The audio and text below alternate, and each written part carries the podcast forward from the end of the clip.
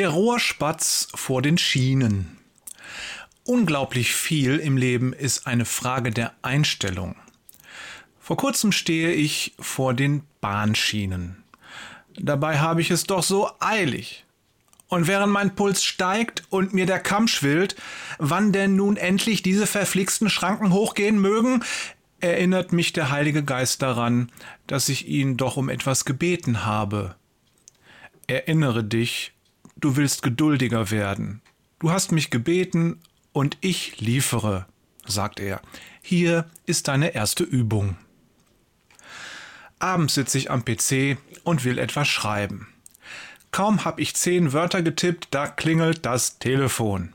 Hallo, mein Lieber, meldet sich ein Bruder, den ich schon lang nicht mehr gesehen habe. Wir wollten uns doch mal wieder treffen. Wie sieht's denn heute Abend aus? Ich bin gerade in der Nähe und hätte Zeit.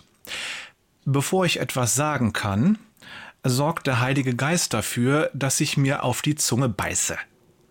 Denn ich bin kurz davor, dem Bruder in einem ersten Impuls eine Abfuhr zu erteilen. Nein, heute geht es leider nicht. Und warum? Weil ich gerade was anderes vorhabe, weil ich meinem Plan folgen will, weil ich meiner aktuellen Lust folgen will, und die sieht vor, dass ich jetzt schreibe. Erinnere dich, Du willst deine Beziehungen stärken. Du hast mich gebeten und ich liefere. Erklingt die wohlbekannte Stimme in meinem Kopf. Hier hast du eine Beziehung, die du stärken kannst.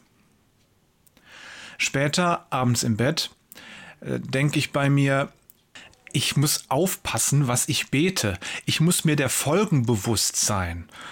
Gott nimmt es sehr ernst, wenn ich ihn bitte, an mir zu arbeiten und mich zu verändern. Und so ist es auch. Gott nimmt uns sehr ernst. Er nimmt auch unsere Gebete sehr ernst. In Jakobus 5, Vers 16 versichert er uns, das Gebet eines Menschen, der sich nach Gottes Willen richtet, ist wirkungsvoll und bringt viel zustande. Und so ist es. Wenn wir ernsthaft darum bitten, dass er uns geduldiger machen möge, dann sollten wir nicht erstaunt sein, wenn wir vermehrt Situationen erleben, in denen wir genau diese Geduld üben können.